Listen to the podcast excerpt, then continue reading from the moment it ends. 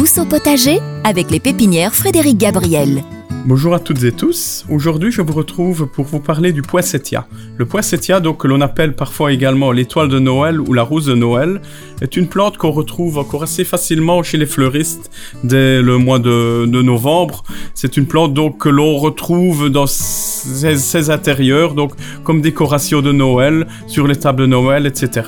Mais qui peut se cultiver toute l'année, je veux dire, une fois que vous l'aurez euh, euh, un petit peu apprivoisé.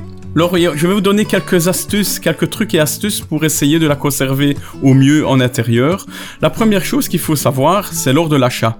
Lorsque vous allez l'acheter chez votre fleuriste, évitez qu'elle ne prenne froid. Donc, en la transportant entre euh, le fleuriste et votre voiture, par exemple, il ne faut pas qu'elle soit euh, confrontée à un courant d'air, un courant d'air froid euh, qui pourrait déjà l'abîmer dans un premier temps. Et alors, bien sûr, il est important, je veux dire comme toute plante, de surveiller l'arrosage. Souvent, on fait l'erreur, que ce soit pour le poissettia ou pour beaucoup d'autres plantes, d'arroser beaucoup trop. Une plante s'arrose lorsqu'elle a vraiment soif. Donc, ne pas avoir peur de vraiment laisser bien ressécher le substrat, le terreau, entre deux arrosages. Donc ça, c'est assez important. C'est une plante assez capricieuse à ce niveau-là.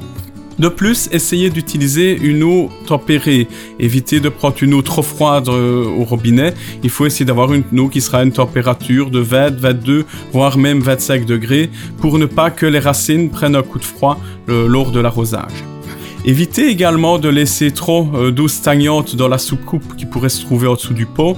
les racines qui resteraient en permanence dans cette eau risque de pourrir et ce sera principalement à cause de cela que votre poissettia risquerait de ne plus aller euh, convenablement. Alors c'est une plante que l'on placera souvent sur une table parce qu'elle va être très décorative donc en période hivernale et ce sera l'emplacement idéal pour elle car elle ne supporte pas un endroit trop ensoleillé. Ça reste une plante d'ombre ou demi-ombre d'ailleurs dans la nature c'est un petit peu à, euh, à cet endroit là qu'elle se développe pour info, euh, au Mexique, dans les forêts mexicaines, euh, les poinsettias que l'on retrouve chez nous euh, sur 30-40 cm de hauteur, au Mexique, on peut voir des plantes qui feront 2 mètres, 2 mètres 50, voire même plus. Donc ça devient vraiment de, de très gros arbustes. Une dernière chose, dire qui est quand même malgré tout assez importante malgré tout. C'est une plante qui est parfois un petit peu cassante. Euh, donc lorsqu'on brise une branche, voire même une feuille, euh, on peut voir un petit liquide blanc qui s'en échappe.